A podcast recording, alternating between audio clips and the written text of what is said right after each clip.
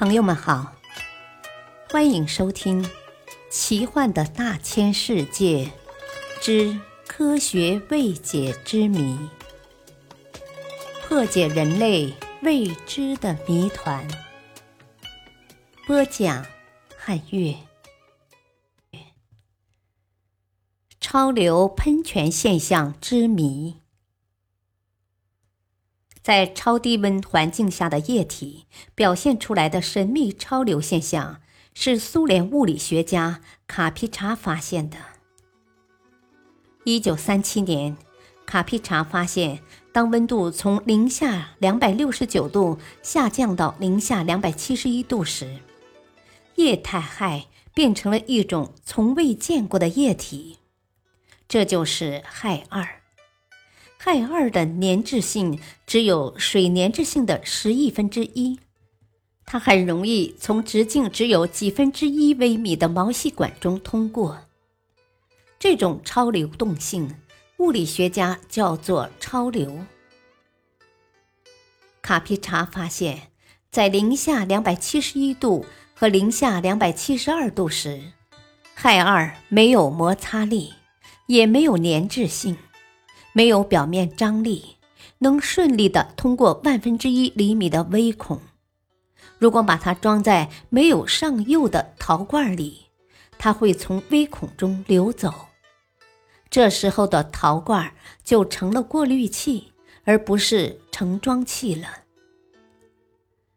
超流之奇不仅如此，还有与其他液体不一样的地方，例如水。把它装在水桶里，水桶转动，水也跟着转动。我们只要在转动的水桶里放一张彩色纸，就可以很容易的看到这一现象。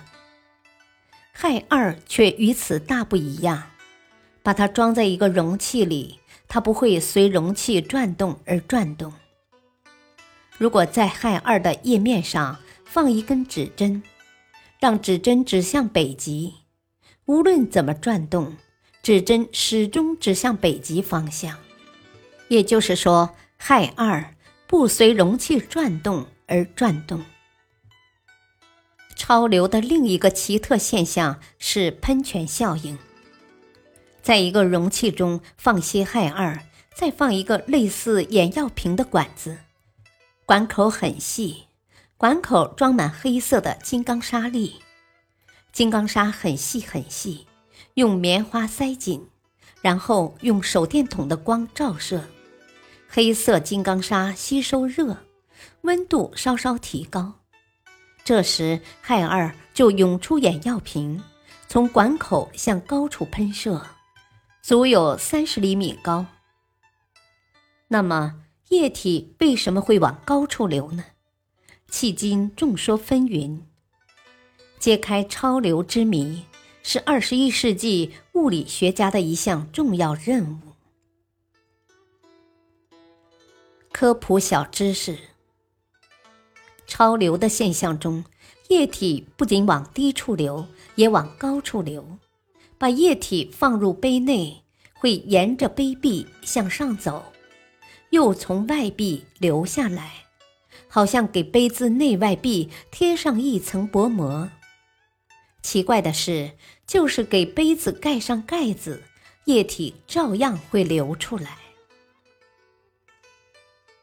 感谢收听，再会。